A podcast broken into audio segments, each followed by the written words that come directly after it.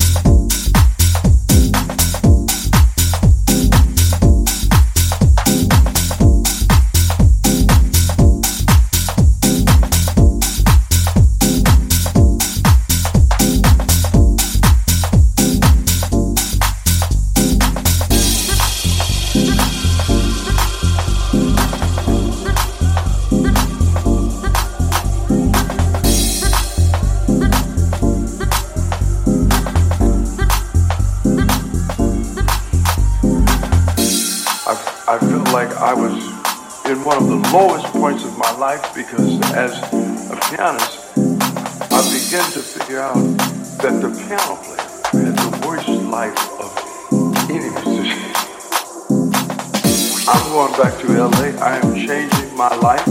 I feel like I was I was destroying my life and I doing things that had to